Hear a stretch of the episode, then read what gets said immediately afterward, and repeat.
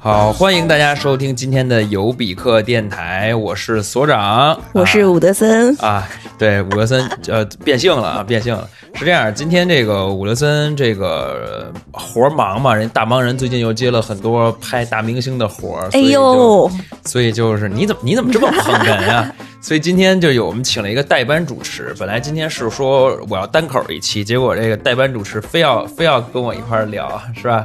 就我们就一块儿聊一期。这个你自我介绍一下吧。正式自我介绍一下，Hello，大家好，我是西西啊啊，你叫西西啊，大家叫嫂子就行。哎呀，那你怎么知道人家都比我小啊？对，这个这个西西跟我是什么关系呢？是情侣关系啊，室友室友啊，室友室友啊，roommate 啊。那你那你别跟我那个，你睡另一个屋去，不太好啊，不太好，不太好。那个是这样，今天这期话题呢是说，呃呃，我们俩其实平时看。电影啊，看剧什么的还比较合得来。然后我们今天呢，就还是一个呃推荐电影、推荐美剧的一个这么一期主题。然后我们来聊一聊最近我们看了一些什么剧。当然也有一些不一定是近期的啊。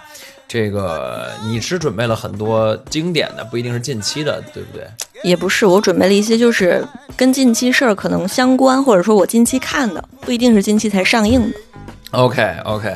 然后呢，也是给大家看一看，就是我们俩作为这个这个室友，我们俩的审美口味到到底是怎么样的？就是情侣是大概要有一个什么样的一个共同的审美情趣吧？最后大家一句话总结就是八竿子打不到一块儿去。肯定打的，只要好多东西，我相信咱俩都看，都是互相都看过的啊。呃，我们一共是一人准备了五部，你应该都是电影对不对？对，对我是实在选不出来了，然后我说那我选选两个选两个剧吧。然后呢，这些剧我我我选的这些电影和剧，我选的基本都是近期的，嗯，就是至少是近期都有热度的，好吧？那谁先来呀？你先来吧，我先来，抛砖引玉嘛。我先来，那我就是我们这每个人准备的这个电影都是呃都有一个。所谓的一个 title，就是好像是个小颁奖礼一样的，就是每个都有一个名号啊，都有一个罪。那我我我先掏一个啊，就是呃，我觉得叫最装的电影。对，然后我我要推荐这个电影呢，就是盖里奇的这个新片啊，前一阵子终于是有片源了，然后叫就是叫绅士们的 Gentleman，M E N 啊，不是 M A N，所以叫绅士们啊。这个其实是期待已久，早就知道出，然后终于上了。然后呢，你我是很喜欢，对，呃，你觉得怎么样？你先给一个定性。我觉得就是很很你的一个电影，很我的一个电影。我怎么了？就是硬核啊，而且是那种无脑硬核爽片嘛，一路爽到底。他怎么能？哎，确实也是一个爽片了。来，我先给这个各位大概聊一下，因为这个片子还很新，然后我我觉得大家应该会看，所以我就不往剧透了那个地儿说了。这个是一个纯男人戏。嗯，这里边也有一个唯一一个女女性角色，应该是唯一一个吧，就是那个男主他老婆吧，老大的女人，老大的女人是不是应该就她一个呀？对。然后呢，所以说其其他的大概是一个群戏啊，都是男的。然后，嗯，这个女唯一一个女的，当然也是很有，就是很很有个性，就她 power，对她她不是一个那种传统意义上很柔弱的那种女性，就是又性感。但是又又很牛逼，就是怎么说呢？就不像黑帮老大那种，只有这个黑帮老大一个人很厉害，传统的。然后那个女人一般都是一个花瓶或者很性感的角色。然后结果这个女性角色又性感，然后又很有力量，然后还把这个老大死死的拿在手里，然后这个老大还很爱她，就四两拨千斤那种感觉。呃，就感觉这俩人是这个旗鼓相当这么一个感觉。然后我大家简单讲一下剧情吧。就以下含有剧透，如果不想知道剧情的，就跳过这一段。那人家这也不是视频，知道。跳到哪就别跳了啊！听我听我聊吧，我就不给大家这个讲具体的情节，但是这个故事梗概是要稍微讲一下的。就最起码这个，这个你在豆瓣儿电影里边儿，这个豆瓣儿上面看到的这个故事情节，就这个故事梗概是什么样的，我大概就说成那个地步就好了。就是，呃，英国，然后这个老大是 Matthew McConaughey，啊，就是 All right, All right, All right，那个这个也是奥奥斯卡影帝啊，这个南方口音非常有名的这个马修麦康纳啊，应该是这个翻译。然后他呢是。呃，演一个黑帮老大，然后他是从一路从底部爬上来那种黑帮老大，然后他现在呢想这个退出了，他就想把这个他是贩大麻的，呃，就是贩毒的，然后他就是想把自己的这片生意卖给另一个黑帮老大，就在这个过程当中呢，出现了一些这个波折，就是在卖的这个过程当中，然后在这个过程当中出现了很多的事儿，里边还有一些。呃，为什么说这不是一个独角戏，而是一个群戏呢？就这个老大的副手，这个演员是叫什么我忘了，但他是演过《环太平洋》《环太平洋一》的男主，嗯，然后演过这个盖里奇另一个片叫《亚瑟王》的男主，呃，演这个男这里边的可以说是男二号，然后其他的这个配角也都比较有意思，比如说还有这个《摘金奇缘》，就是呃亚亚洲人的这个黑豹。亚洲人的这个亚裔的黑豹，这个《摘金奇缘》的那个男主，然后他在里边演一个就是华裔的黑帮的一个头小头目，嗯。呃，然后在过程中发生了很多很多的事情，然后就是就这些角色里边，呃，我除了黑帮老大，然后老大的副手，然后这个呃华裔的这个黑帮，呃，哦对，当然还有一个。就是 Coach 这个角色，对，就是科林·法瑞尔，呃，Colin Farrell 演的，然后一副这个就是伦敦的这种，不是伦敦，是英国的那种村儿村儿小市民，不是就是那种口音特村儿的那种，就非常不伦敦，非常不女王的一种，就是那种口音，很爱尔兰那种口音。然后他是演一个呃拳击教练还是柔柔道馆的教练呀？拳击，对，拳击教练，然后在里边发挥了一个起了一个很重要的角色，那起了很重要的作用。故事的结局呢，当然就是老大没事儿，然后把这些这个阴谋都给传统的结局，主要是教练起到了很大的这个推动作用。反正最后结局当然是所谓的好人，当然也是其实都是黑帮的啊，就是但是是主角都赢了，然后他也最后没有卖那个呃这个他的所谓的大马帝国，但是基本上就算是安然度过了这一劫，然后所有的你喜欢的角色应该都就是有一个好的结局。很传统的一个结局。对，问呃问问这里边你最喜欢哪个角色呀？你也跟我一块儿看，我最喜欢，我最喜欢就是 Coach 啊，就是 Colin Farrell 演的那个，对，为啥？就是我觉得这个类型的角色比较讨喜嘛，嗯。总是你就感觉他总是好像很漫不经心似的，但总是能帮你哎拿事儿。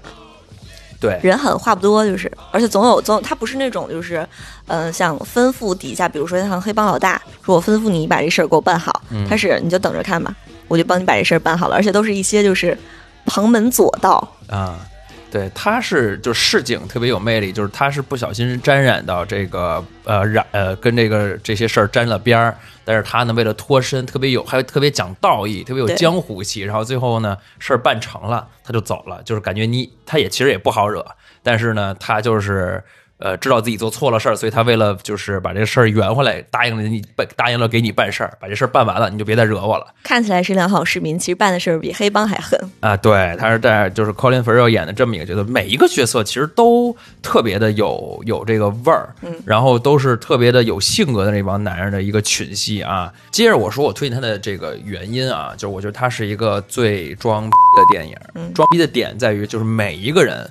都是一个所谓的就是 逼王这么一个一个角色，就他每个人各有各的 点，就是呃老黑帮老大嘛 s i m c c o n a 当然是也很装了，然后呢，这个老二这个二副手就是这个环太平洋男主这个演的这个角色，同样特别装逼，就他你他不会给人给给人一种就是我是小弟的一种感觉，同样特别有就是住在一个特别 fancy 的一个大的房子里边，很有品位，然后自己有一个户外烤炉，就是户有一张户外的大桌子，这个大桌子是他们这个道具组导演为了这个戏专门定做的，就是说是可以一边一边烤肉，然后一边什么来的？一边烤火，就是暖暖手暖手嗯就是一个特别厉害的一个烧烤，就是内置烧烤炉的这么一个桌子，还给他在那儿煎了一个牛排啊。当然，这个片子还有一个就是小报记者这么一个角色，叫休是休格兰特演的。对，也是贯穿首尾的很重对要一个角色。对，没有想到一个以前在这个演英国首相的一个风流倜傥的这么一个就是男明星，然后在这里边演了一个胡子拉碴，根本乍一看看不出来是他的这么一个小报记者。这个人也特装逼，虽然他最后装逼失败了，但是他也是就感觉好像他也挺老谋深算。不算装装逼失败，就是活到最后，笑到最后嘛，还是最后赚了一笔。他最后死了吗？他没死，他不是把他的那个小说剧情他整理的那一份，啊还套到了最后的他他从这那个人这个片子本身除了角色以外，最后也是也是戏中戏，反正也有一些这个这个逗趣儿这个点。我觉得他盖里奇就特像特像那个英国也姜文，你不觉得吗？就是就是总是拍那一路子的那个哎戏，是有点不是也不是总是拍，就是他中间拍那个什么大侦探福尔摩斯呀，和后来的拍这个阿拉丁，阿拉丁也是的，是阿拉丁吧？你你你一脸懵逼，我都觉得我说错了，就是那个飞毯阿拉阿拉登神阿拉丁神灯阿拉阿拉登神丁那个。我是不知道的，两千年以前的片儿吗？不是就最近的，我不知道。去年的片子拿了好高的票房。没然后，但是大家都还是说他盖里奇这个导演还是回来拍这种片子他最擅长，因为他最开始不就两杆大烟枪和那个偷枪拐骗嗯。比较火嘛，后来和麦当娜结婚，然后又离婚，说是拿了天价的这个赡养费，是女的麦当娜给了他好多好多钱，然后就回来以后还是拍的这种特别男性们的人 生偶像，啊，对啊，也不是不能这么说。然后这个最后就是，呃，还是回来拍这种黑帮片儿，而且英国味儿的黑帮片儿他最擅长的，就拍的这种特有味儿。所以就是跟姜文那种，就是呃导的那种戏路也很像，都是特硬核、特男人。是虽然是黑帮，但是没有什么很重的打斗戏，是吧？呃连连枪战都不是那种，就是梆梆梆梆一顿呃，开枪，对，没有，不是那种黑。帮片儿，不是那种黑帮片儿。对，所以我还是推荐大家看一看啊那下一个我来吧。啊！你来吧，你你换你，我想我想说的就是一个最毁三观的片子，是因为最近发生的一些就是事儿，然后让我突然就想到这个片子，叫做《洛丽塔》。你你确定你要说这个吗？对你你你你想好啊。就是因为这个，是你说不好，我们这个就炸号了，我们这个 电台就就赵木子赵赵木子一回头说，哎，我一回来怎么号这号号没了，号没了号没了。啊？就是想好啊。刚开始知道这个就是真事儿的时候，我也觉得很所以那你还是你是要推荐吗？你我先说好。我。他不是推荐，我们这不是来说最什么片子吗？我觉得这啊个电影就很毁三观。啊但是我来跟大家说说这个电影嘛。啊，好，我们不我们并不推荐啊，并不也不能叫不推荐，就是。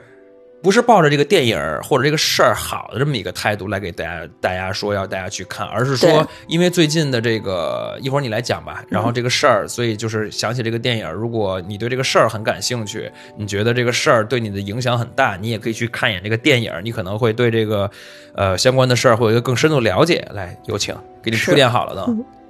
我就想先说一下最近发生这个实时的问题，就是某企业高管被爆出来性侵养女这么一回事儿嘛。嗯经过就是几轮热搜，然后双方都发出了一些所谓的录音、所谓的采访片段之后，大概就是这么一个事儿。我给大家先先说一下。一个企业的高管，他收养了一个女孩儿，但是没有办合理的收养手续，他们两个就在一起，就是呃生活着，生活了一段时间，可以这么说。然后呢，这个女孩儿就说说这个我养父性侵我，就报案，而且据说是不止报了一回，嗯之前前两年应该还报了几回。之后这个事儿在进入到大众的呃视野当中之后，就一点儿一点儿线索出来了，说那个这个女孩呢是在呃满十四岁以后，好像是才才被这个才跟这个企业高管建立联系的。嗯，然后呢，说发生了关系的时候，这个女孩已经满十四岁了，嗯。所以不构成这个犯罪，也就是现在大家最愤怒的一个点，就是说她她跟未成年人发生了关系，但是因为法律的缘故，所以不能给她判刑，这是我们愤愤怒的一个点。不是你这说的不准确，嗯。就是不是说因为呃法律缘故，就是十四岁找上法律不能给她判刑，就是这事儿现在还没定呢，你你都没没就是审呢，你怎么能说他不至少是现在为止嘛，他没有他没有触犯到这条，就是不是你这说的就就不对？我我来跟大家说，首先我觉得大家应该自己去了解一下这个事儿，嗯，因为因为这个确实是最近呃影响最大的一个社会性的一个案件了，而且是呃就是性侵的这种很弱小的女生的这么一个一个这个角色，而且这个事情是很多的这么一个东西。但是刚才你那个西西说的这个点，其实是因为这个人他其实是又有留洋的背景，然后又是一从事的法律的专业，对，本身就是跟法务相关的，而且是一个就是人精吧，而且年龄又已经已经就是四十多是吧？还是五十？快快四十了吧啊，？快四十了是吧？就是又是一个就属于是一个顶级的一个社会精英的这么一个东西。然后说这个人非常非常的聪明，所以他自己又是法律界的这个这个法务相关的人士，所以导致就是说他很小心，所以。只是说，现在推测，媒体和网友推测，就说这个事儿，包括一些别的律师，就根据现有的这个呃一些这个线索爆出来的这些这个证据，就是说，肯可能很难给他定罪。就是，但是绝因为你都没有判他，你怎么能说他他就没事儿呢？对不对？就是其实这个不是我我想说一个很重要的点，我想说的是就是。最近他不是公布了一段录音出来，那个录音你听了吗？没听。就是大家有有可能有很多人没有听到这个录音，他公布的这个录音就是他和嗯他的这个养女叫星星之间的一个录音。化名吧，星星啊，对化名啊星星是化名啊然后呢，录音的内容就是他们两个一个在电话里面的对话，大概内容就是说说那个我会，这高管就说我会等你到毕业，然后这个星星就说说意思就是你是不是喜欢别人不喜欢我了，就有点好像撒娇那种感觉。嗯他放这个录音出来的目的呢，就是为了想跟大家说，证实自己之前的言论，就是说我和这个星星不是什么收养，不是养父养女的关系，我们是恋人关系，嗯只不过他没成年而已。嗯，他想给大家制造这样的一个怎么说呢？假象，对，一个假象吧。然后我突然想到了《洛丽塔》这个电影，大家听完这段录音之后，也有很多人说起来了这个电影，所以我想跟大家说一说。这个剧情我都有点不记得了，因为这个也是这个属于是大经典经典的影片了。对，翻拍又翻拍的，然后出来的时候，包括原著小说出来的时候，都是受到了非常非常大的争议的。对这个小说，就是刚开始还没出版的时候，呃，他的出版之路经历了就是重重磨难，因为出版社的人就说说你这个小说的题材就是对我们道那个对我们读者道德的一个一个考验。你先把剧情给大家讲讲吧，说半天大家都不知道讲什么的呢。首先是我我想跟大家先分享一个这个小说刚开头，然后也是电影里面的一句台词，就是以这个一个四十岁中年男人的口吻说出来的，就洛丽塔是是电影的女主角，叫洛丽塔，我的生命之光，我的欲念之火，我的罪恶，我的灵魂。洛丽塔，舌尖向上分三步，从上颚往下轻轻落在牙齿上。洛丽塔，你可以试一下这三个字。就是就是洛丽塔嘛，就是了了了嘛，略略略略略略你你也不觉得。就是放在这个这种这种片子的氛围里面，它就很有那种情色的感觉？啊，是，就是你还是不给大家讲剧情，就是说白了，就是这是这样的，这是这就是一个，也是一个，呃，一个男的，然后大叔，然后和一个那个青少青呃青少年时期的一个女孩子，我给大家说，吧，你说这个太笼统了，就是一个大学的教授，他是一个很有涵养和很有学历的这么一个人。然后他有一次来到了美国，想在美国定居或者或者说找工作，然后呢，在找房子的路上看到了一个呃还不错的房子，然后进去一看，发现里面很乱。而且是一个寡妇在住着，他就想说，我不要在这住了。然后到后院的时候，发现这个寡妇有一个女儿，正在就是我们看到那个经典画面，在趴在草丛上，然后啊看着书，穿着泳衣吧，我哎没有吗？是就是一个连衣裙，啊然后被、啊被水被那个花洒，对不是花洒，就是那个喷草坪给草对坪洒水器洒水的那个洒水器，然后淋的身上都湿了。一个经典的镜头，对对对然后就动心了。他为什么会动心呢？因为他在自己的青少年时期有一段有过一段恋恋情，但那个就是跟正常的他十十几岁就是交往的正常十几岁女孩嘛。嗯但是他当时那个小女友因为意外然后死了，嗯他就一直对这个事儿就是很很介怀。啊，就是反正就是还给他安排了一个理由，对，还给他安排了一个理由。但是大多数这种人都是有理由的，嗯嗯，安排了这么一个理由，都能找，都能找，理由都能找，嗯然后呢，他就是从此以后对十几岁的这种女孩儿就有了一种特殊的情感。然后为了这个女孩儿就是我们影片的女主角洛丽塔，然后他为了跟这个洛丽塔就是多看看她嘛，刚开始可能也没有什么特别邪恶的念想，然后就住在住进这个寡妇，也就是呃夏洛特的家里面了，租住在这儿了。这个寡妇呢，为什么要就是一定要留她住下来？是因为刚开始见到她的时候，不不能说一见倾心，就是感觉这个人，哎呀，真好，又有学识，然后长得又帅。嗯，哎，这个这个男主角，因为我看的是一九九七年的版本吧，应该是应该咱们看的都是那个，这个这个中文名你知道叫什么吗？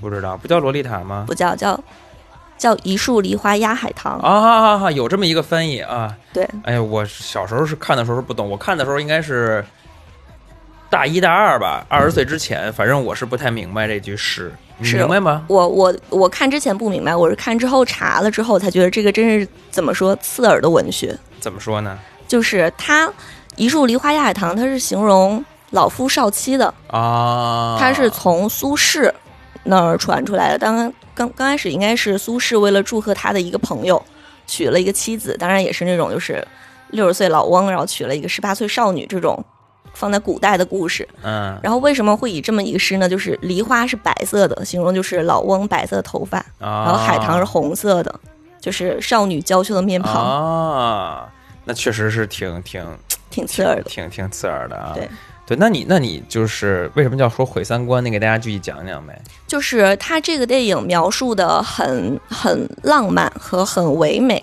嗯包括这个影评下面都都不是说很谴责这件事情，就是被影片拍的所打动了，觉得这这是这是也许是一段真爱，是吗？我觉得不是打动，而是蒙蔽，啊，就是给给一个不道德的事情披上了一个爱的外衣。嗯嗯，对，是我在我在看的时候，我觉得有一句话说的是很对的，因为正好也不能叫正好吧，就是呃，最近罗翔就是刑法那个罗翔，嗯呃，老师是在网上很火。我记得我之前在电台里面也提过他，大家不知道还是真的可以去看一看。他就是呃，在这个事儿之前，在他的日常的讲课当中就提到过这么一个一个类似的一个观点，就是大概意思就是说。呃，为什么要保护这个未成年人，或者说这种性侵这种幼女的？即便说这个嗯他是，呃呃，塑造成了一种所谓的真真的恋爱关系，或者是假的恋爱关系，但是都是有有问题的，都是算算这个男方或者说这个有权势的这一方是是不对的，是因为就是这是一个强者弱者，你用你强者的呃地位和身份。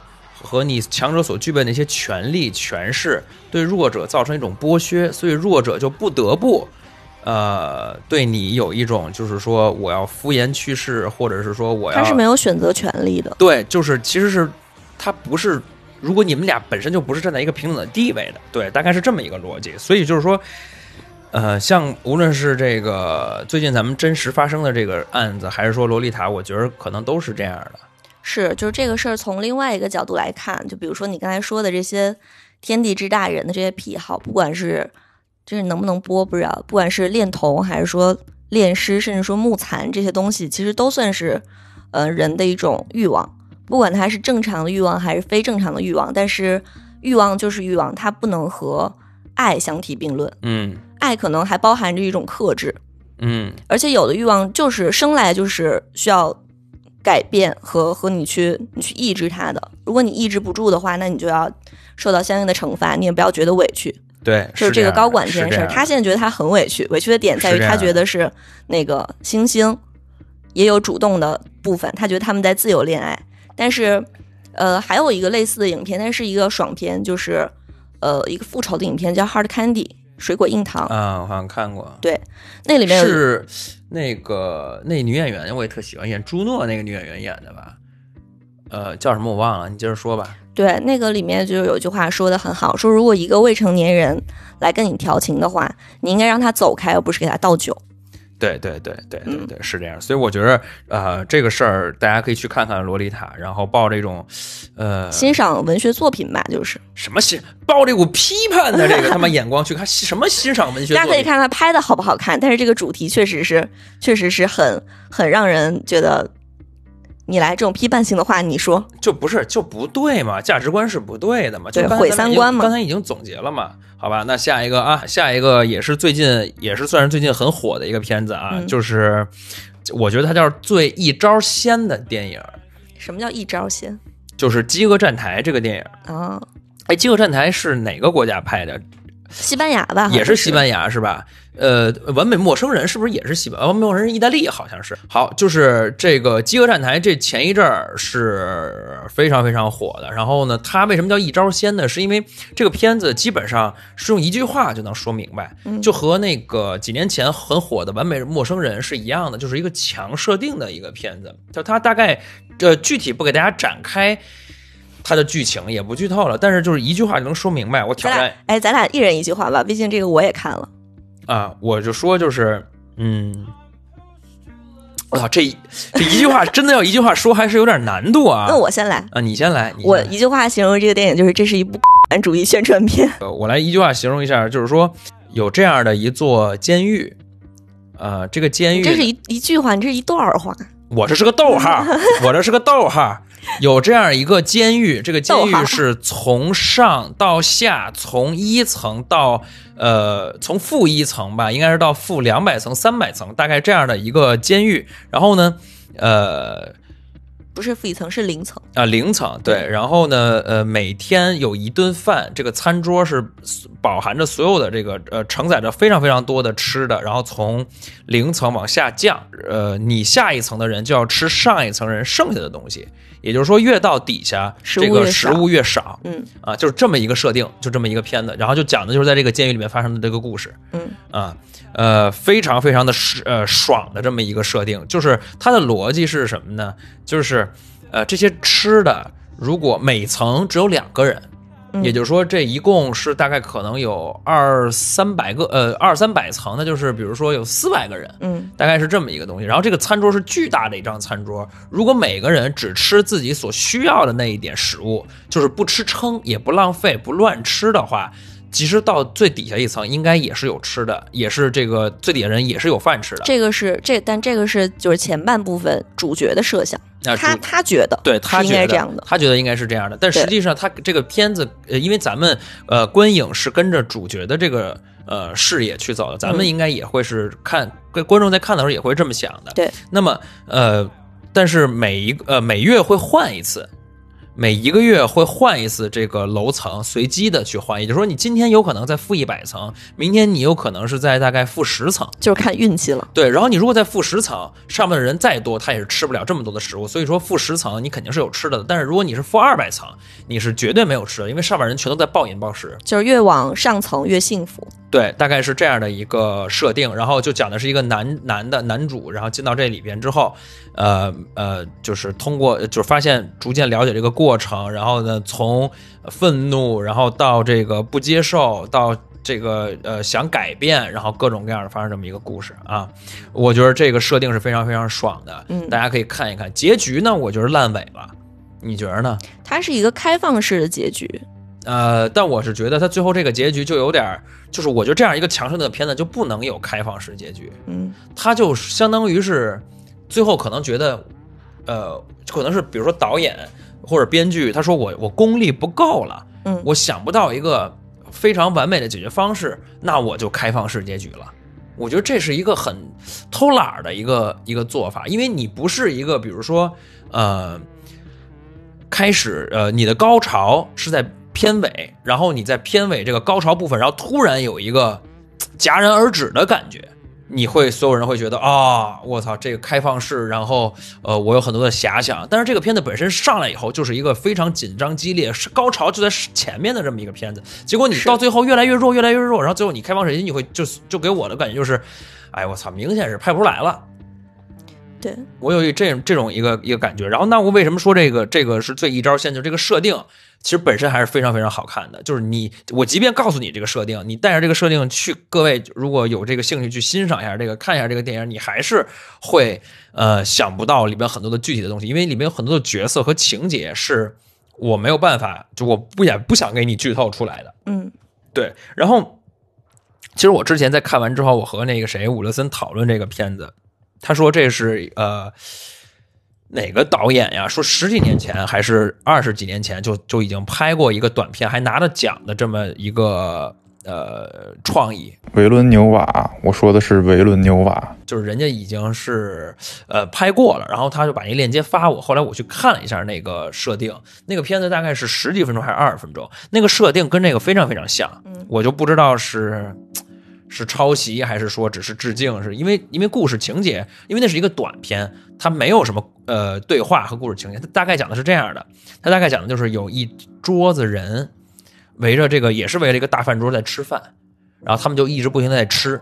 然后呢，这个呃，大概这说就这个天花板，就是这个地板的承重是有限的，就是所以说这些人吃着吃着吃着，然后吃到某一个重量的时候，就是进入到这些人的这个胃里的这个重量的时候，达到一定的程度，这个地板就会塌，就往下掉一层。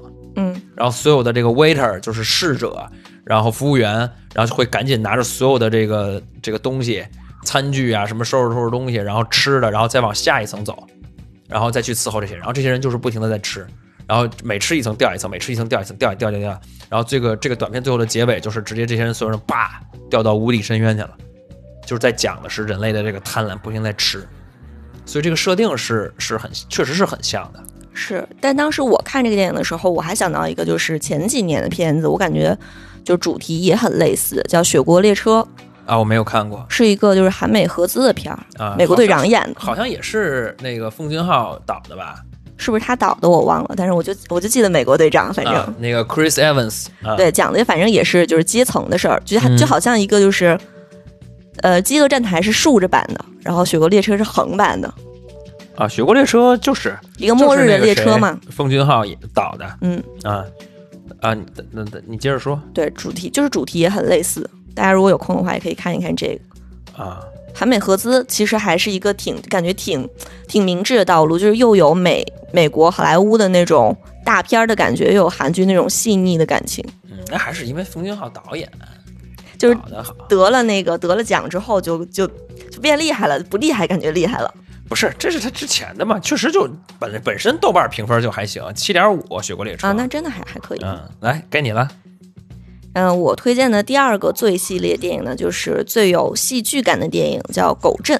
啊，就是你老推荐我看，我就一直没看、那个，对你从来没看的那个。嗯，我看我看了两眼，然后我觉得就，哎，不感兴趣啊。你说吧，就比较我的电影，这个是。啊，对对对，这就是很戏剧。不是这个，我给大家来一句话解释一下啊，这就是那个一帮人在电影里边演愣演话剧，把这话剧给拍下来了啊，解散吧，没意思。哎呀，她是他是他是谁呢？妮可基德曼演的，啊啊就是女神演的。嗯感觉女神应该是一个花瓶的角色，但是其实不是。啊我跟我跟大家说一下这个剧的大概一个剧情吧。嗯它就是一个，哎，不对，我应该先说它为什么是最戏剧感，因为它这个这个电影从头到尾只用了一个布景，就是周围全黑，然后没有任何象征性的道具，比如说墙不是墙，它就画一条线，嗯。然后整个整个的电影发生的地方就是在一个村子里面，一个村镇里面，嗯。然后有各家各户，各家各户也没有真实的墙，只是画线。嗯，然后别人在表演的时候呢，其他不重要的配角就在旁边无实物表演，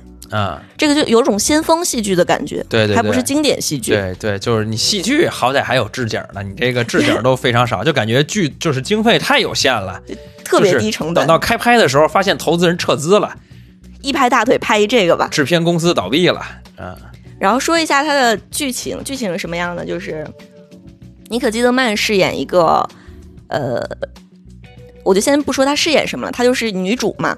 然后她被黑帮追杀，逃到了这个呃这个镇子里面。这个镇子镇口有一条狗，所以叫狗镇。嗯然后呢，但是它英文名叫 Dog Will，嗯所以我不知道这是直译还是怎么样。然后他逃到了这个镇子里面。这个镇子里面有一个青年的作家叫 Tom，就是从小在这长大的，是一个感觉很善良，然后很有哲学思维的这么一个青年人。他就帮助了这个女主角，就是在被人追杀的时候，人家问说你有没有看到一个那个美女从这儿走过去？他说啊看到了，往那边走，其实把她藏起来了，嗯就是帮助了他。嗯然后呢，他还跟自己的这些镇民就是解释了，说他很可怜，然后我们把他藏在这儿吧，就帮了他。刚开始镇民就觉得不太同意，就觉得有有危险嘛。然后这个汤姆就发挥了自己伟大的人文关怀精神，说服了大家。然后这个最开始是大家同意说留他两周吧，观察一下，看看他这个人的人品怎么样。如果人品好，就留下来。然后这个这两周的过去呢，女主角是取得了大家一些信任。这两周她干了她干了什么呢？在这两周里呢，她又帮大家各家各户每天都干农活，然后来换取就是大家对自己的信任也好啊，是感情也好。然后跟在在这两周时间过去了之后，大家都觉得嗯这个人还不错。就在大家就是其乐融融准备接受他的时候，然后 Tom Tom 跟他表白了，应该是在一个就是国庆节的那天。啊，这时候警察 Fourth of July，对，警察过来贴了一个寻人启事，就是说在在找这个人，找这个这个这个女孩儿。然后村民们就有一点点动摇，说就是我保护你。刚开始感觉好像没有没有什么，追的人过去了就过去了，但是现在发现这个人还在找你。那他们他们现在接受的这个诱惑是什么呢？是金钱的诱惑，就是寻人启事不是有报酬吗？嗯我如果就是不把你供出去，我就相当于损失了一部分钱，这是村民们的思维。所以呢，你就要付出就是更大的代价，帮我干更多的活儿，嗯，这样才能换取我的这个平衡感。就把他奴役了呗。嗯，对。嗯然后呢，又过了一段时间，警察已经不是过来发寻人启事，而且而是发了一个通缉令。具体是他犯了什么案子，我有点忘了，是银行抢劫案还是什么？就是说，反正这个女孩是一个罪犯。然后村民们这时候就是，就是更心理不平衡了，觉得我保护你受到威胁已经变成了从从拿不到钱变成了窝藏罪犯，就是犯法了。嗯所以呢，你就应该帮我干更多的活，甚至说你都应该就是对我低三下四，你就应该感激我，我就应该高高在上的看着你。嗯然后有一次警察警察来搜查的时候呢，这个村的一个村民叫 Chuck，是一个苹果园的股是是一个苹果园的园主，就是在窝藏他的时候把他给强暴了。因为他不想让警察发现他嘛，所以叉哥强暴他的时候，他也没有出声。这是他第一次遭受就是这么非人的对待。然后呢，他就打算逃走，他就和那个 Tom 合谋说：“你去偷你爸的钱，然后让村子里边一个村民给他钱，让他把我带出去。”然后就说好。然后带出去的过程当中，这个这个村民叫叫本，他收了钱，但是还是就是强暴了女主角，然后而且最后又把她带回了这个狗镇，就是收了钱不办事儿。然后是什么呢？然后这个女主角就开始觉醒了，就是说她也不是觉醒了，她就是沦为了大家的奴隶，男人们都把她当成性发泄的工具，然后女人们就觉得说这个这个女的勾引我老公，所以她应该帮我干更多的活来弥补我。哦，对，然后她她不是沦为这个男人们的性发泄工具了吗？她在这个村子里面还有一个就是最开始的男主角 Tom，就是那个很善良、很有哲学思维的剧作家，啊也想跟他发生性关系。然后是为什么呢？是因为他觉得他帮他了，所以我也应该得到我应该得到的。但是这个女主角拒绝了，所以他就一气之下打了这个呃通缉令的电话，就是把他给举报了。嗯然后来了一个黑帮老大，最开始追杀他的人，反转就在于特别让人呃难以理解的是，她是黑帮老大的女儿，嗯然后为什么他会逃离呢？这个就是这个剧最经典的一段对话，是围绕着就是黑帮老大和他女儿的，就是主主体就是两个词儿，一个是傲慢，一个是饶恕。女儿说：“我为什么逃离我爸爸呢？是因为我觉得你太傲慢了。我觉得你作为一个就是黑帮的老大，你想杀谁就杀谁，然后你想怎么惩罚别人就怎么怎么惩罚别人，这个是你把自己当成神了。”然后他爸爸就说：“说不是，是你把自己当成神了。”因为只有神才会就是无无限量的、无底线的饶恕别人，嗯你无限的善就是在纵容恶。嗯，然后这个女主角最后就幡然醒悟，觉得是我不能这样。我想到一个就是基基督教里面的典故，就是有一个犯罪的人，反正就是结局没讲完呢，就是给这些人复仇全屠了呗就。屠村的一个故事。啊啊对，但它不是那种不是那种爽片儿，啊啊啊！不会让你觉得看完之后啊真爽，啊，是吗？他都屠村了，还不为什么还不爽呢？就是他会引发你对于善恶的一个思考。那屠没屠吗？屠了呀，那我听着就挺爽 就是最后坏人都死了是吗？啊。是啊，不是，就是啊这个这个片子就告诉你说没有坏人也没有好人，就是没有极端的善和恶，嗯，所以我们不用做神，我们只要做个人就好了。有人错了，那就是惩罚他。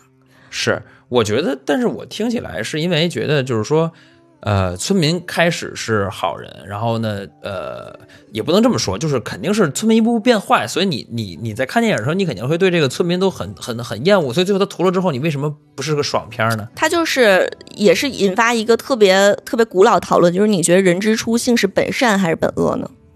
我我我觉得不知道，这没法这没法说呀，我觉得人之初一定是性本恶的呀。啊。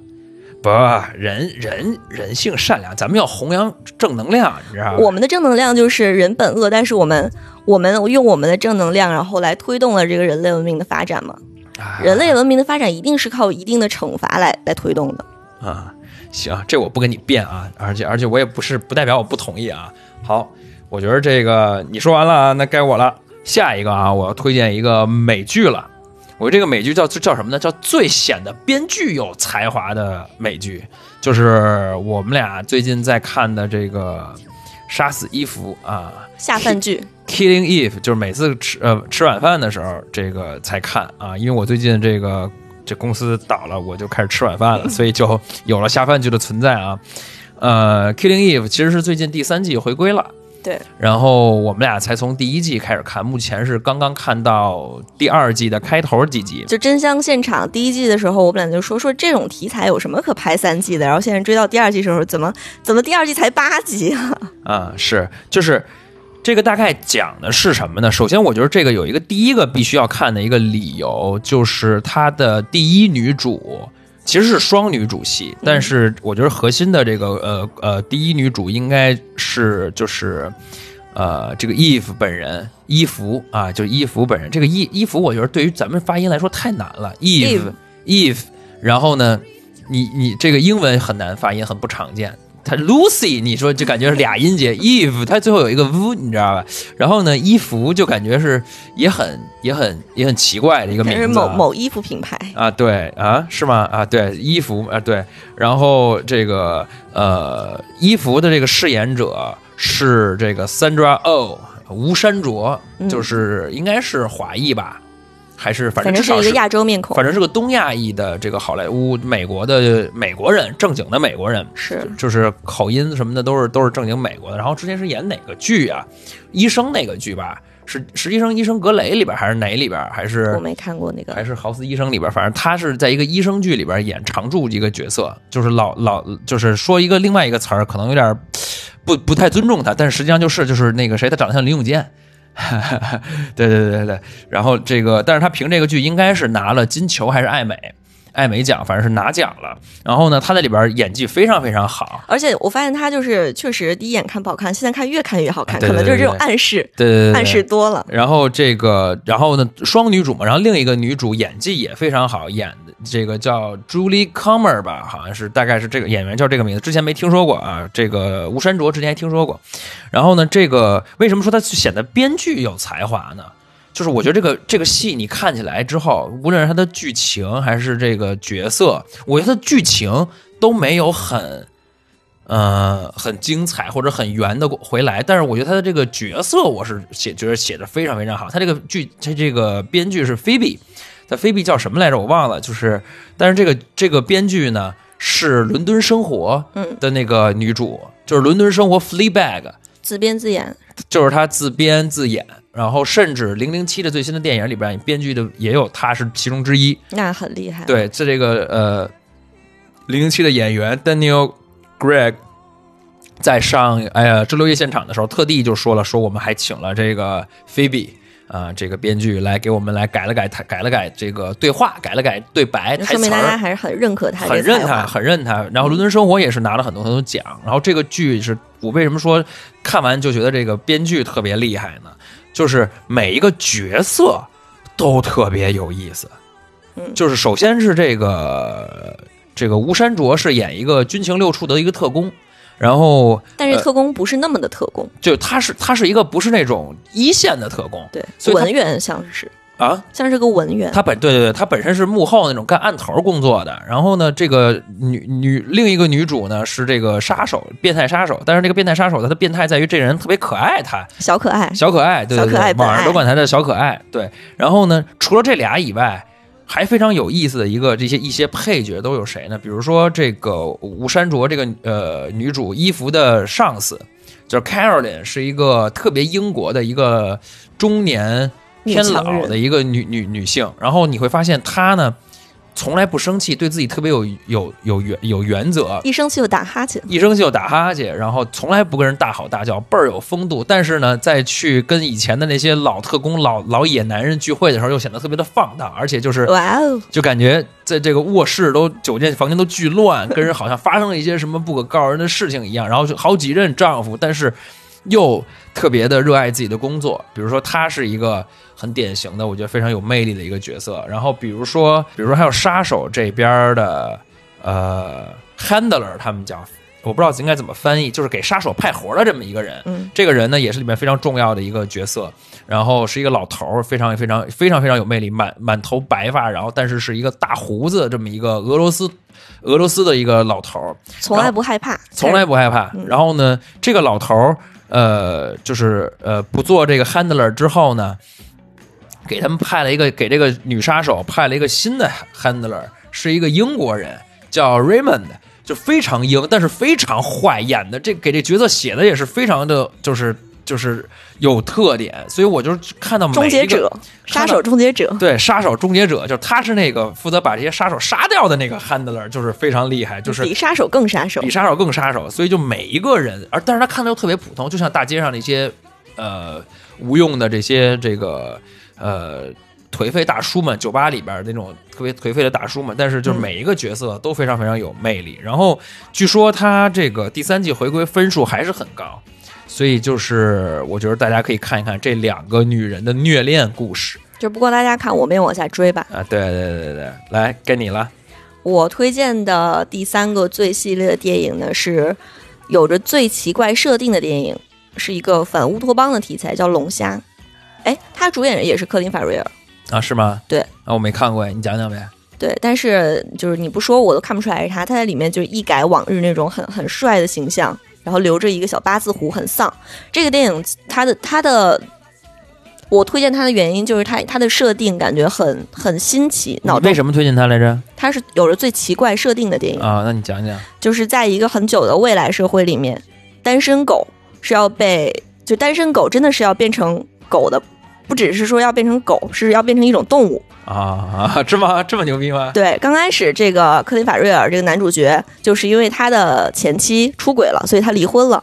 离婚，那他就就是进入到了一个酒店里，这个酒店有四十五天的一个期限，就是在在这个四十五天里，你要找到新的另一半儿，这样你就能跟你的另一半儿一起回归正常的生活，不然你就要变成一个你自己选的动物。嗯，然后刚开始大家就问他说，那个如果你要变成一个动物，会变成什么？他说变成龙虾。为啥呢？然后这时候我也学到一个冷知识，原来龙虾就是美洲龙虾那种大的，嗯可以活一百年。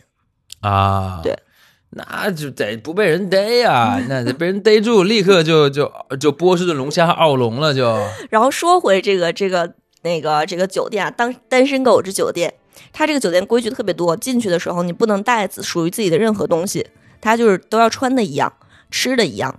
然后为什么呢？是因为这样不会被外貌影响择偶。然后这个择偶需要一个条件，就是两个人之间有一个共同点。就比如说我们两个都是左撇子，这个算共同点。我们两个都那个就是，比如说嗯右耳朵打耳洞，这也算一个共同点，就不是有这共同点才能怎么着？才能变成一对儿。那怎么怎么叫才能变成一对儿呢？就是你有人来裁决这个事情，相相当于一个婚姻处之类的东西，有一个高管。就是说你你说你们俩相爱还不行，对就是还得有一点，对然后他们来认为你这点确实是是个点，然后才能说你俩相爱了。是 OK 然后他们不是有这个四十五天的单身狗期限嘛？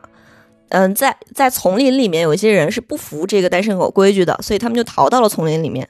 然后如果你把这些人抓到了，抓到一个可以多延一天，啊，所以他们还有一个这个活动，就每晚出去狩猎。啊，对，然后这个这么强设定吗？我觉得这比饥饿站台的那个，因对饥饿站台那种设定属于太太单一了一个设定，嗯就是所有的故事都围绕这一个设定展开。对他们有很多的那种规则，啊啊啊！但是它也算是一个反乌托邦题材嘛。嗯然后呢，这个男主角不是那种很有着特别强身手的人，所以他就是也后来挨挨挨没有几天期限了，然后他就想着说找找一个人嘛，然后找了一个谁呢？找了一个特别狠心、特别冷漠的女人。他觉得这个个是他的特点，所以他也要拥有这个特点。就是如果你为了促成一对儿的话，你要促使自己有对方那个点的那个特点。嗯比如说酒店里边有一对儿，有一个女生就是喜欢流鼻血，不自觉就流鼻血，嗯，然后为了跟他在一对在一起变成一对儿那个男的，就每天疯狂捶自己，要不然就拿刀割自己鼻子，这样就他们俩就幸福的生活在了一起。啊啊，然后男主角呢找了一个特别冷漠的人，然后这个这个女人怎么考察他呢？就是跟他在一起相处的这两天里面，在泳池玩的时候，假装自己被噎着了，看这个男主角救不救他。男主角特别淡定的在一边不救，啊，就是冷漠嘛。这他妈到底是不是相爱了呢？所以说嘛，这个就是很讽刺的一点。然后就因为这个，他通过这个考验，你足够冷漠了，所以这两个人在一起了。嗯。在一起之后，他们两个要经历十五天的考验期，嗯。就是这个酒店单身狗不是单间嘛，嗯。然后那个，呃，经过相爱认定的情侣可以住在双人间，就更大的房间，更软的、嗯嗯。更更软的床，住十五天。经过这考察，你们两个就可以就是，就出去回归社会了呃，还有一个就是到游艇上住，再住几天，然后就可以回归社会了，啊，对就相当于是一个送你一个蜜月，还送你一个蜜月套餐。啊那挺好的嘛。对，然后他们两个就是咱俩有什么共同点啊？咱俩的共同点，嗯，咱俩共同点就是都不爱对方。这这别，你怎么能这么说呢？我靠，咱俩你现在想想，咱俩有什么共同点？你怎么这怎么就突然变成了一个求生欲的问题了呢？不是，这哎哎，男男的就不能问女的求生欲吗？这不是你不是老看电影的时候老往老往自己真实生活中扯吗？我也扯一个，你觉得咱俩有什么共同点？这段不剪进去吧？你随便剪进去，可能就剪，那看伍德森剪不剪进去了。他是我们的后期小小小小小编辑，我操！那这真是必须剪进去。咱俩有什么共同？咱俩共同点？完了，咱俩要搁那个电影里边，咱俩咱俩就那个出不去，咱俩就变龙虾了。不是，咱俩这是互补啊！哎，行，别解释了，别解释了。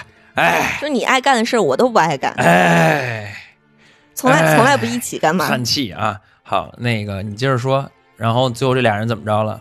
然后在这十五天的考验期里面，这个这个女生还是觉得怀疑他，说你是不是就为了跟我在一起，然后你故意假装你冷漠的？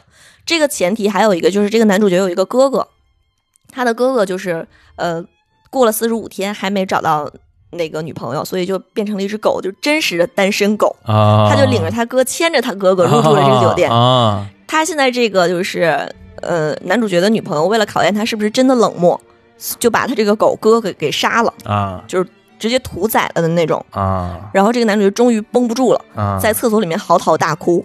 啊，然后这个女主角推门进去说：“你根本就不是真正的冷漠。”啊，然后就把他带到那个婚姻处，就说：“我要跟你离婚。”啊，然后去婚姻处的路上，这个男主角就把他给就是打了，嗯逃离了这个酒店，嗯，进入到了丛林里面，就是他们之前狩猎的那帮人。嗯然后这个又是另外一个极端，就是我们反对你们反我我们反对你们这种就是强行强行结束单身狗的生活，我们就是永远要做单身狗。就是他们还有一套自己的规则，就是在我们这个群体里面，你永远都不能恋爱。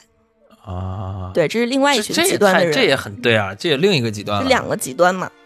然后更讽刺的是，就是男主角在这个你应该能想到了吧？肯定就是找了一个恋爱的对象嘛。对，然后他们两个真的有一个共同特点，就是两个人都是近视眼。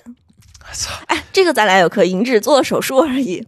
那不算了，我已经跟你没有这共同眼了，我已经不近视了。咱俩共同点就是长得都好看。哎呦，那你可是可是别吹这个牛逼啊！我接着就是说，你可以吹，我不能啊。就是他他找到了这个真爱，就是都是有近视眼。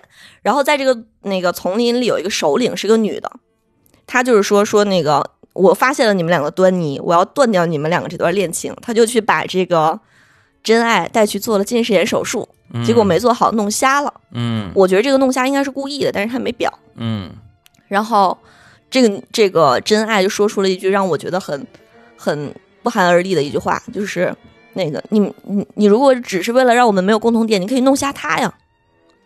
就是女人永远是最可怕的动物。啊啊啊啊！之后呢，这个男主角不知道这件事儿的发生了，那个真爱就跟他说说，我说我现在那个也不近视了，我改成瞎了，咱俩也没有共同点了，怎么办？啊，男的自残了，然后这个这个也是开放式结局，就是他哦们两个已经到了城市里面，在一个高档的餐厅里面，最后就是男主角去了那个听说了这件事儿，然后要做一个决定，他就拿着一把餐刀去了卫生间，然后对着镜子，对对着镜子，对着镜子，然后对着自己的眼睛，然后要戳下去还没戳下去。哎，结束了。对，哎呀，因为我也不喜欢这个开放式结局嘛。你觉得结局应该是什么样的？我觉得不是，我不是，我不是觉得结局应就是什么样给，你我觉得应该有一个结局，让你写，我觉得应该有一个结局。如果是让你写，你觉得结局应该是？我肯定喜欢，就是他拿刀出去把这女的扎死得了。就是，我就反而是觉得，就是你你应该就是往爽一点走，就是你不要自己把自己眼睛涂了嘛。因为你自己，因为对于从编剧角度上来讲啊，我也不太懂编剧啊，但我只是觉得你你从编剧角度上讲，你把自己眼睛涂完之后，下脸幸福的 happily 呃 happily together happily happy after 了 happily after 了，然后那就有什么意思呢？就这个，我觉得没有意思。应该是他把自己眼睛戳了之后，发现女女的不是真瞎，在考验他。啊，那就有意思，对吧？就是我觉得你还是要有点不一样的那种，不能幸福的就生活在一起了，嗯，对吧？对，好吧，那我我来讲第四个啊，我就是也是一个美剧，我觉得是这个非常简单了，就是我很喜欢的一个美剧，叫这个《我们这一天》啊，《This Is Us》。也可以叫 This is U.S.，就是这就是美国啊。我们这边的翻译叫做 This，就我们这一天，但是那边就叫 This is Us。然后是一个目前到第四季的一个美剧，它它第一季、第二季播的时候是非常非常热度，就是我是看高晓松给推荐的，然后我去看了。然后高晓松说他非常非常爱那个剧，然后整个这个剧，因为它是在 ABC 这个呃播的，然后 ABC 是美国的那种呃呃就是公共电视网，所以是就不用收费，所以就是就跟就跟怎么说呢，就跟有点像这个央视似的，就是所有人都能看，嗯，非付费频道，所以是受众是最广的。然后相当于是在全美范围，就导致这个剧就特别特别火。然后这个剧火到很多明星都是他们的粉丝，比如说里面有一第二季吧，还是第三季？第二季应该是有一个呃客串史泰龙来客串的，就是因为史泰龙特别喜欢这个剧，说就史泰龙本龙过来呃？本本龙在里边就演了一个演了一个客串了一个角色，就他客串的就是他自己本人了，他就也在里边演史泰龙，然后呃就主动要去演，然后很多很多人都非常非常爱看这个剧，就是属于是呃比如说一集四五四十多分钟，大概从三十多分钟开始就开始那个配乐就开始嗯煽起来了嗯嗯，就是他的配乐全都是一帮人在那哼哼哼哼唧唧的就开始煽情了，后边十分钟基本上就是泪点，每一集都能有。你你看这些泪点，你哭过吗？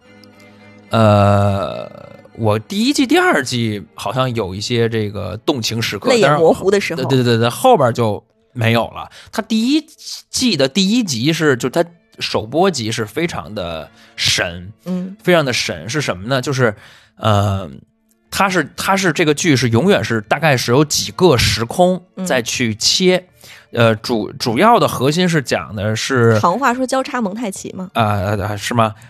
你你先听听懂啊？我不是行里人，我学新闻的。哈伍德森行里人让他让他把这个他也学新闻的，就是就是说就是说这个呃，主要的角色是呃一对儿特别普通的美国夫妻。嗯这美这对美国夫妻大概应该是越战是七几年吧，反正那个男主是参加过越战，所以理论上这个他们应该是五零年代生人。嗯然后呢，呃，他俩和呃他们的三个孩子，其中有一个孩子，他俩都是白人，生的两生的呃三个孩子，其中有一个是领养的，是个黑人。嗯然后这三个人呢是同年同月同日生，所以相当于是他们本来是个三胞胎，然后那这过生日省钱了。对啊，对他们本来是一个三胞胎，然后后来呃出生的时候就死掉了一个，但是他们就正好碰上了这个这个弃，有人把这个黑人小孩儿小男孩儿给弃掉这个医院，他们就觉得说那这应该是上天给我们的一个旨意，就是说我们我们死失去了一个孩子，但是又有一个孩子是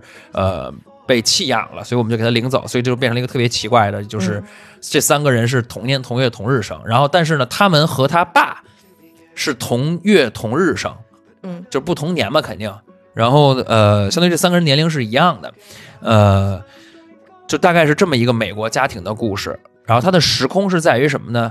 就是在于有的有的时候他会讲这两个两个人刚刚相遇的时候还没孩子的故事，嗯有的时候会讲这个这三个孩子已经出生，但这三个孩子都是呃小孩儿的时候，这小孩儿大概有多小呢？可能是呃小学生的时候的故事，然后有的时有一个时空是三个人是高中生。的时候的故事有，还有一个时候是，呃，就是现在就是主要最主要的一个时空，就这三个人目前已经是三十，呃，三十四三四十岁了，应该差不多。因为这个剧第四季了，他们从第一季的第一集是这些人过三十六岁生日是开始讲的，然后一年一季嘛，所以应该是四十岁。这这几个时空不停的交错，聊的是他们的这种纯亲情的故事。所以就是没有什么特别大的主题，就是生活线呗。就是生活线，而且你会感觉吧，感觉我我我，因为我也没在美国生活过啊，但是我感觉这就特别不符合别的美剧的这个，不是不符合人家美国真实情况。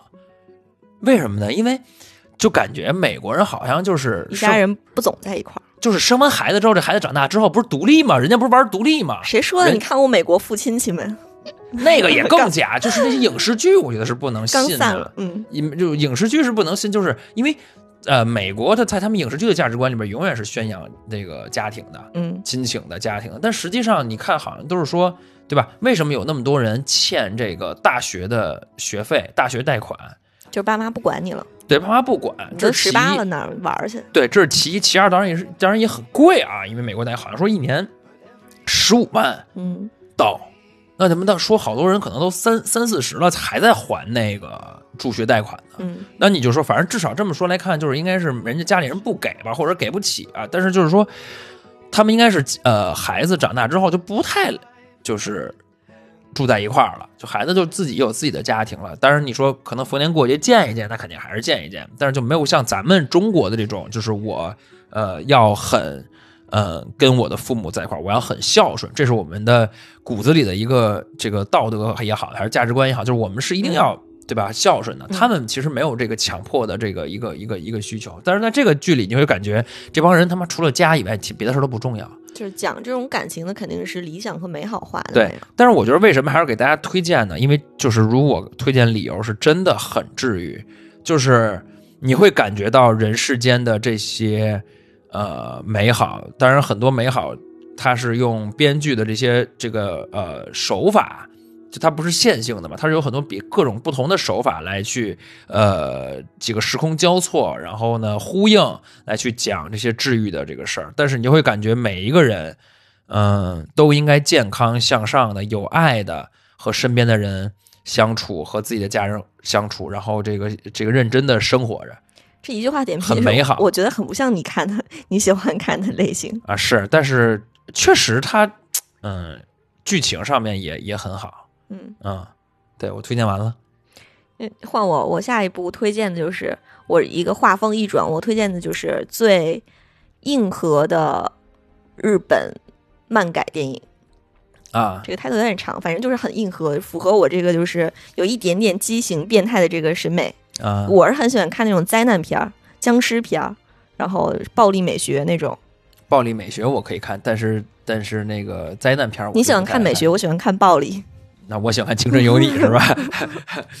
刚看完《青春有你春美女》，呃，这不是越努力越不行，中年有你啊！这个不是这个，你你说说吧，什么电影？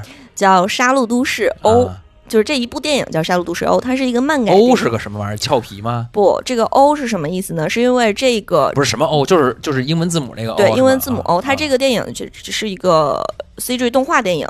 然后它这个电影讲的是发生在大阪的一件事儿，大阪的英文名不就是 Osaka 吗，啊所以它叫那杀戮都市啊欧。啊对然后我之前一直以为这杀戮都市零，我还找杀戮都市是不是有一，啊！就之前不知道这是一个那个漫画。哪年的呀？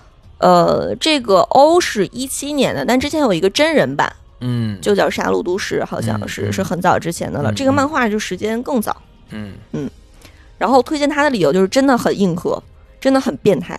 啊你在里面能能发现各种各样跟好莱坞大片里面不一样的怪物，就是它的怪物长得长得很限制级，啊，很黄暴。啊，这个词儿能播吗？啊，能能能就很黄暴。能啊这个是属于日本的一个文化，我觉得他们经常会产出这种就是畸形的、畸形的东西。啊，是那个日本岛国那个爱情动作片儿，就里边就很多很畸形的东西。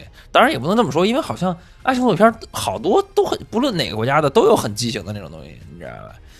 嗯，阅阅片量充足。哎，就是我这个不不不遮遮掩掩，确实是，确实是。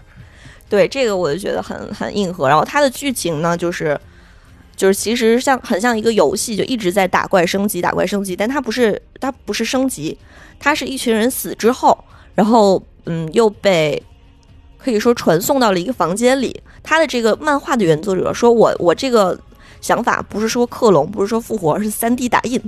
啊，对他原作者话是这样说的。就什么把这个，只要你死了，我就可以把第三 D 打印出来。对，打印到一个房间里面，然后啊这个房间里面有一个有一个黑色的球，很未来感，很科技感，嗯就是一个纯黑色，什么都没有光滑的一个球。然后这个球叫 Gans，嗯对，日语是什么发音，我不知道英语应该就是怎么读，嗯，就是这么一个球，它这个球会给你分配任务，就是你今天或者说你这次的任务是要杀掉这个怪物。他真人版那个里边有一个特别逗，最开始就是一个初级怪物，说那个是葱星人，特点臭，然后爱好爱吃葱，嗯就是完全没有用的一些提示，嗯，然后就给就是那个这个球就一下变成了一个一个可以容纳战衣装备的一个东西弹出来了，然后让你拿着这些东西，比如说给你二十分钟，或者说给你两个小时，嗯。让你去到这个另外一个时空里面把这些怪物给打掉。嗯嗯，它就是应该是每一个每一每一个篇，他们日本不叫什么什么什么篇嘛，嗯每个篇都有一个不同的这个终极的 BOSS。然后打打完之后，他们那个设定很很好，就是你如果在里面就算受伤，或者说四肢不全了，只要你还活着，等到时间到了，你把最后最后的 BOSS 打死了之后，你回来之后也是一个完整的人，嗯就是这但是你推荐的理由是什么？最硬核的漫改什么？还有什么词儿就是畸形审美嘛，啊？不是，你推荐理由是什么呢？就是爽。就是爽，我推荐理由就是爽，就是就是如果有又又黄暴又爽。对，如果有喜欢这种这种题材或者喜欢看这种画面效果的同学，就一定不能错过这个系列我觉得他刚才没说到点子上啊，就是黄暴。就是就是我我我看了一个镜头，就是给大家描述一下啊，就是呃呃一个一个一个主角之一，然后他在跟一个怪物打架，然后这个他就把这个手从后边，他从他绕到这个怪物后边啊，拿手捂住了，就跟捉迷藏似的，把他就捂住这怪物的眼睛，然后就接着就是下边就是一个特写，这怪物的眼睛从这个怪物的这个眼眶里爆了出来，然后从他这个指缝里爆了出来，然后变成了一个呃女女性、男性都有的这么一个器官，器官，然后呢变成了好多好多个器官，然后就都涌了出来。然后这个往这个就大家都应该是往黄暴那个方面想啊，就就是又恶心又爽。啊、是吗？对，恶心吗？我没觉得很恶心，还是那个阅片量充足，你不觉得很恶心呃？我不是，这确实也没有很恶心，它不是恶心的那种啊，但是就是很就想象力嘛。我觉得这个，因为它是毕竟是一个漫改电影，它就可以随便拍出来很多不不不是呃真人店里面能出现的东西。嗯，然后就是突然就涌出来这个，而且复制了很多个这个眼眼眼珠爆出来之后，复制了很多个那个玩意儿，然后就怎么说呢？就就就继继续打起来了，反正对就就好像是怪物这个技能还是一个变形，大概是这么一个一个东西。然后你这个最后这个这个故事的有什么有什么剧情上有什么亮点吗？没有剧情上没有什么亮点，但是这个我觉得这个题材是很适合拍 CG 动画的，就是它它的不管是那个乳胶战衣，还是说它整个的这个装备什么的，拍拍成这种画面效果都特别的炫酷。啊，就是很漫画的那种那种东西。不是，就是嗯，它是很像真人狮子王去年的那种，啊就是那种感觉。也没有他的。我刚才看的时候，我觉得漫，我刚才看了一眼，那个漫画感还是很强的，对就是那种动漫的感觉很强他。技术狮子王肯定是是感觉是已经是真的那种感觉了啊。嗯它技术肯定是还还是不如就是这些好莱坞大片儿，对。嗯，然后还有一个就是呃，主角男男主角特别帅，长得特别像吴亦凡。啊，特别像吴亦凡。对，那吴亦凡也算是演过那个呃那种电影吧？是那个谁郭敬明？不是以前有一个刘亦菲演那个是吗？不是。就是郭敬明之前有一个叫绝技绝技嘛，是有吴亦凡是吧就是那不也是是就是这那也算是 CG 漫改的，有点有点那种感觉啊啊，有吴亦凡好像就是那那他那个做的技术上做的好像不太好，每一个人都是一百头身，就这头倍儿小，身子倍儿老长了。然后郭采洁不是个儿矮吗？都在里边都老高了。圆梦了吗？这不是啊这不是圆梦了吗？嗨，那也不是他人家想圆，这不是这技术上的那个问题吗？好，那我的你是你是五个都说完了吗？没有，还有一个，那你还有一个，那我最后这个说了吧。我这刚才选了之后，我发现嗯不太好，就是我可能在年终总结的时候提过了，但是我还是真的还是很喜欢乌这个乌迪艾伦。当然，乌迪艾伦吧，这个人生活上面吧，可能有一些问题啊，就是呃，风流老头儿不是风，你知道吗？什么？他啊哦，他也是就是个未成年人是吗？就合法自己养女，后来结婚了，嗯就这事儿其实也不不太好，但是他嗯。呃就那个、那个、那个电影那个小小小资的那个情趣吧，哎呀，所以我觉得一个是我推荐过，因为我觉得它这个东西也不太好，所以就是纽约的一个雨天，你如果很喜欢那种纯聊天的、话痨的和呃，在一个喜欢个甜茶的，呃喜欢甜茶的，对，或者喜欢 Selena Gomez 的的这个这个粉丝的，或者是说你在你和你的男朋友或者女朋友在一个呃下着雨的这个午后或者是傍晚夜晚，想看一个这种轻松的，然后又很甜蜜的，但是又不是那么甜蜜的那么一个电影的话，我觉得可以选择这个了。好吧，我就简单推荐到这儿。你来，你吧，最后一个。哎，咱俩其实这个还就是不谋而合了，因为你这个和我最后这个题材有点像，我最后这个也是一个爱情电影。啊，那咱俩有共同点，咱俩可以那个出去了，不当单身狗了。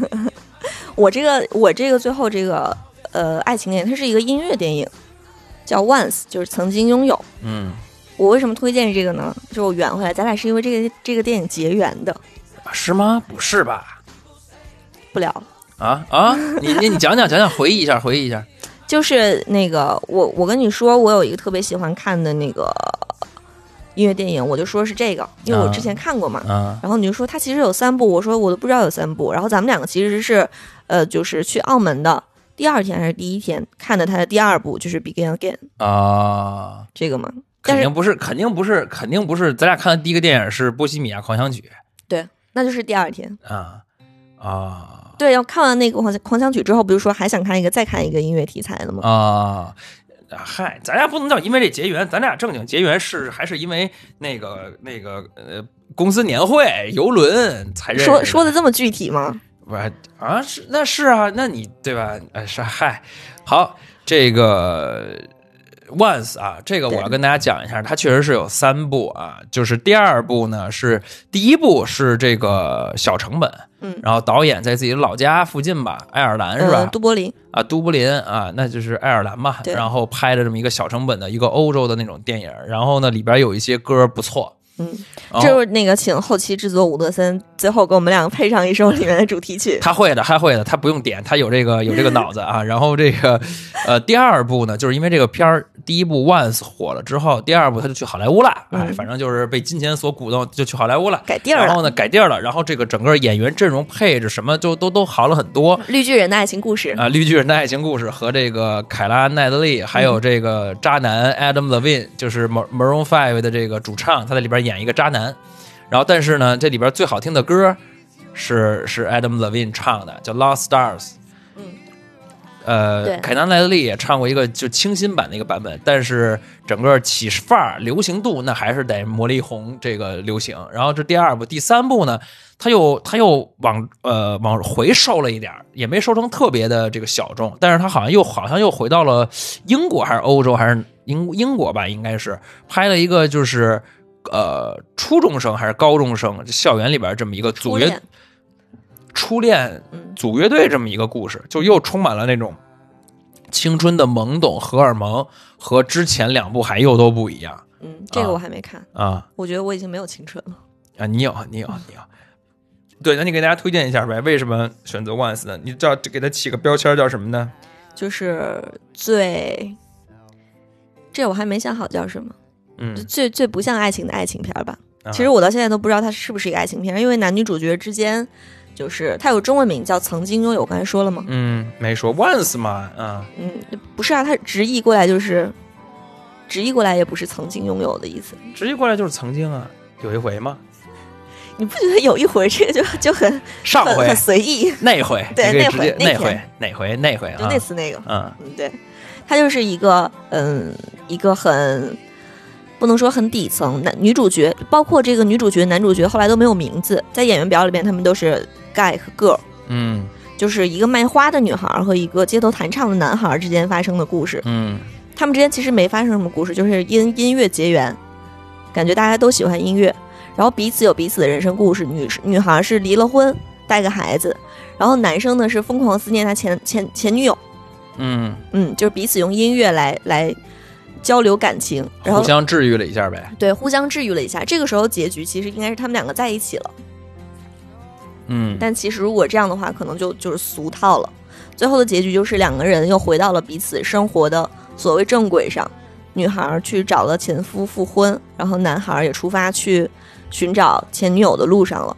嗯就是曾经拥有这么一段感情就挺好的，不一定要把它就是延续下去。对，但是我觉得大家这个可以配着这个原声带去听一听，里面有一些歌还是不错的。然后呢，这个歌不是像呃 Maroon Five 后来那些歌那么流行，就不像他第二部那么流行，但是商业，对，不是对，这很对，这词儿很准确，没有那么商业，但是还是很好听。嗯，嗯哼，这个也适合是这个呃这个不适合看着看着找自己前女友去了。呃，这个适合自己一个人的时候啊，这个失恋的时候、单身的时候去啊看。但是失恋的人看完这个回可能挺丧的吧？嗯，我觉得不会，就是曾经拥有就好了嘛，啊，那适合这个就好了。那这个适合失恋了一阵儿之后的人去。对，然后你最好配着第二部一起看，因为第二部的中文名字叫《再次出发》，啊叫 Begin Again，而第二次应该是挺甜的，最后结局挺甜的吧？是就还好，还是嗯比较要向上的，所以就是，呃，第三部结局我已经忘了，反正青春嘛，就是大家还是可以去看一看的，嗯好吧？嗯、不知不觉我们就已经都聊完了，每个人十个，啊、每人五个，一共十个的这个，我我你那都是电影，我这还有两个剧，对对吧？你不聊聊《摩登家庭》吗？美国父亲就完结了不。能聊聊聊又该哭了。哎呦我我我，你这什么是个演员上来就来啊，真的真的，我我又想起来我当时傻哭的时候，虽然想起来后来想起来是很傻，没有什么泪点，但就是感觉自己的某一段青春完结了。大家都是拉倒吧，大家都是看爱情片哭，我是看亲情片哭。那有一点泪点都没有。也跟大家说一下吧，就是《摩登家庭》，然后中文名又又名《我的美国父亲戚们》，嗯。就是讲了三个家庭，然后是一个大家族的故事。嗯，呃，这个肯定很多人就应该大家伙儿应该都知道，这是第十一季，然后完结了，然后拿了很多很多奖，然后在美国同样也是很受欢迎，好像也是 A B C 的剧，是，然后就是那种情景喜剧了，但是他搞了一个伪纪录片形式，嗯然后开始我看着很晃，我不爱看，后来这次这两这是今年我一下补了补，看了看，觉得呃还是对角色都投入了感情，还是挺搞笑的，就属于是又治愈又有亲情又又好笑。对，但是已经完结了，嗯呃但是在他心，在他他在我心里地位还是比不上《老友记》，哈哈哈就我为什么觉得他他感人？他感人的点对我来说在于就是他基本没有换过演员，就是我是看着剧里边那些孩子啊跟我、长大的，跟对对对对我一起长对对起来的。对对对，这个可能确实是呃，他这个剧比较厉害的一个地方，就是你像《老友记》那些人，就是六个主角已经二十多岁了，嗯，然后就是他们再成熟，就是无非是到三十多岁，就是嗯，没有那种像小孩儿看着小孩儿长大那么夸张的这么一个历十年的一个变化，嗯这点还是他这个呃呃效果还是挺明显的对，啊。好吧，那那个今天相当于是喜加一，给大家最后送了一个小推荐，也不能叫推荐吧，因为正好完结了，聊两句。嗯，这个那咱们今天就就到这儿，你有什么想说的吗？我没有了。啊，这个伍德森在下一期应该就会回归，然后我们俩再会聊我们俩那些东西啊。这期也要谢谢，哎，咱俩就不这么这么客气了，就拉倒拉就拉倒吧，发红包就得了，哎，还发红包。好吧，那个，那这期节目就到这儿，谢谢你们的收听。希望这些剧能在你们剧荒无聊的时候，可以打发时间，让你们陪伴你们度过一段这个 时光吧。去看一看，好吧？那这期就到这儿了，我们下次再见，拜拜。拜拜。如果你觉得这一期节目不错的话，希望可以给我们留言，或者是分享给你的朋友们，让他们也来听一听。如果你想关注我们的话呢，可以在这个微信搜索微信号 U B I K F M，然后添加我们为好友，给你拉到这个我们的粉丝群里。我们的粉丝群已经有一百多个人了。然后，呃，或者是你在微博关注尤比克电台，关注我们的官微，也可以跟我们去私信做或者是评论做联系，好吧？